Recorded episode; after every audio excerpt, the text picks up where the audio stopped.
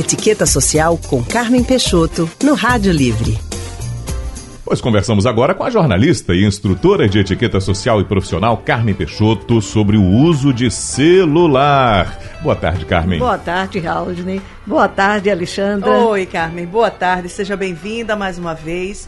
Carmen, o celular, ele uhum. é uma uhum. ferramenta, né, que então? facilita a nossa vida, a comunicação com as outras pessoas, teoricamente reduz distâncias, mas vamos combinar, né? Quando ele é mal utilizado, ele fica muito chato. E então? O celular tornou-se nem... assim, acessível ao bolso de muitas pessoas, né? Mas facilitando também desorganizou um pouco, é?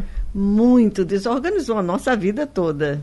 Para quem exagera no uso do celular. Porque, digamos, nós exageramos muito, né? A gente não tem mais vida própria, não. Porque tudo que há no celular, todas as mensagens, todos os WhatsApps que a gente recebe, é, faz com que a gente tenha aquele assim, sentido de urgência, de urgência em responder. E depois daquilo se transforma num toque. É verdade. Né? Uhum. E você começa a. Então, esse uso exagerado é terrível. Porque através do celular também, você tem um mundo na palma da mão, como se é diz verdade. aí, um mundo na palma da mão. Você recebe mensagens, não somente mensagens, é, zap, e mas você dá entrevistas não é? Aqui hum. para o rádio também. Quer dizer, através do celular é um mundo seu. Então você começa a exagerar. É você recebe uma mensagem e na sua urgência você não checa a fonte. Opa. Daí dá origem a fake news. Quantas é fake news que nós recebemos, né? Então a gente tem de ter muito cuidado no uso do, do celular.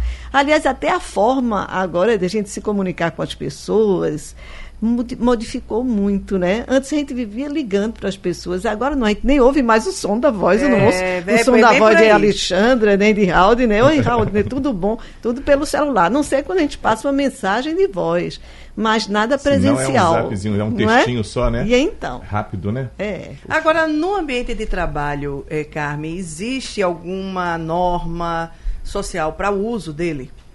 Existe sim. Inclusive, não, não existe oficial, mas certo. existe inteligência social, né?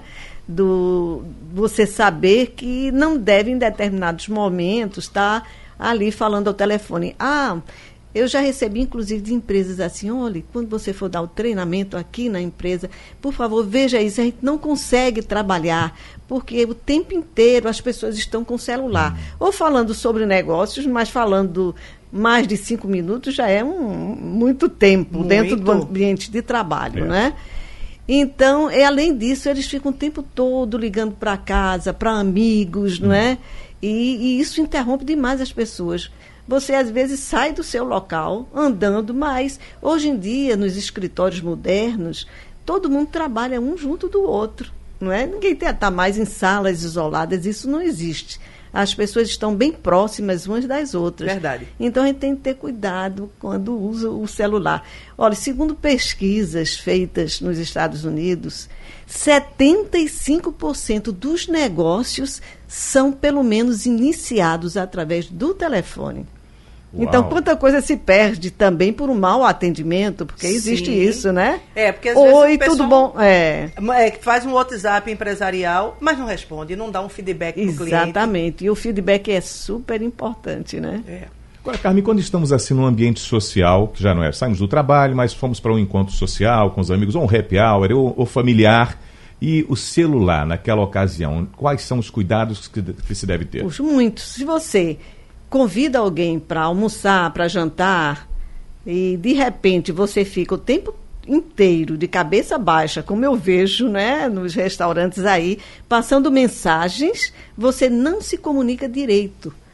Isso também nas reuniões empresariais. O que é que a gente vê? Então, numa reunião você tem que ter foco naquilo que está falando, naquilo que está se expondo, mas você fica de cabeça baixa a receber uma mensagem ou então a passar mensagem. Quando a gente convida alguém, por exemplo, também profissionalmente, digamos que vocês têm de receber um, uma ligação urgente, ou um médico que precisa estar sempre conectado, ele avisa: olha, gente, eu estou aqui esperando um telefonema urgente, eu posso alguns dos meus clientes podem me ligar, eu peço licença, já disse com antecedência, Isso. porque realmente é uma falta de atenção muito grande você está com alguém e não nem sequer olha para a pessoa, é de cabeça baixa através do seu celular. Essa coisa das reuniões são interessantes, inclusive porque às vezes o pessoal reclama que ninguém presta atenção no que ele fala, mas ele também não presta Não atenção presta. na hora que está rolando a, a reunião. E né? às vezes ele deixa de fazer algumas perguntas porque ele não, não captou bem a mensagem. Sim. É como jornalista que precisa estar conectado com o seu, né, com quem você está entrevistando Isso. o tempo inteiro.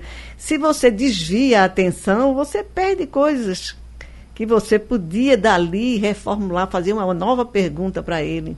Quando o celular deve ficar no silencioso, Carmen? Bem, o meu vive sempre, mas olha- quando é que ele deve ficar no silencioso? É, principalmente em shows, né? Já vi muita gente parar, porque você fica cochichando ali no telefone.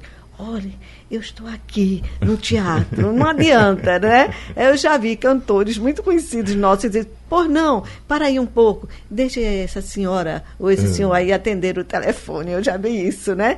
Em shows, em, em templos, igrejas, né? Em reuniões empresariais, em pauta com o seu diretor. Opa. Não adianta, se você não estiver muito bem focado, é terrível. E muitas vezes você deixa de, de, de crescer profissionalmente porque você é uma pessoa ansiosa, você Sim. não tem um foco direto.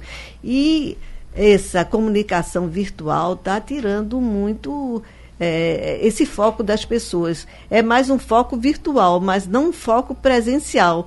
Eles estão estranhando a presença do ser humano próximo. Eles se sentem muito mais à vontade atrás de uma tela, né? E eles estranham isso até com os nossos filhos, crianças, né? Eles estranham, Estão- é verdade, porque a vida deles é através ali da telinha, Uhum. que é o mundo que tem, mas há o mundo também nosso, né? O mundo Colorido. colorido, bonito, Ao vivo e né? cores. E então, e então? Presencial, de presencial. toque, de abraço. Então é, é preciso dar uma chamadinha nos pais. Às vezes os pais, para ficarem assim mais livres, a idade, não, deixa ele ali no celular, vá, meu filho, brinque aí o joguinho, né? E eles vão se acostumando assim. É um estímulo perigoso também, né? Tem que ter Muito, muito, cuidado, né? muito. Nós que Então, somos é não- adultos é- e cheios de responsabilidade, sabemos das consequências, às vezes a gente se pega, é, realmente eu já estou passando mais tempo do que deveria. Imagina a criança que não tem esse discernimento que nós temos. E então, é muito bom o celular, ele encurta a distância. Já a pessoa é maravilhoso. A gente está É. passando um WhatsApp para alguém nosso que está lá nos Aham. Estados Unidos, Oh. que está no Egito. né? Maravilhoso isso. Muito bom. Agora, o exagero é prejudicial. Demais. Carmen Peixoto, muito obrigada. De nada, até quinta-feira, gente. Ah, mas agora nós conversamos com a jornalista e instrutora de etiqueta social e profissional Carmen Peixoto.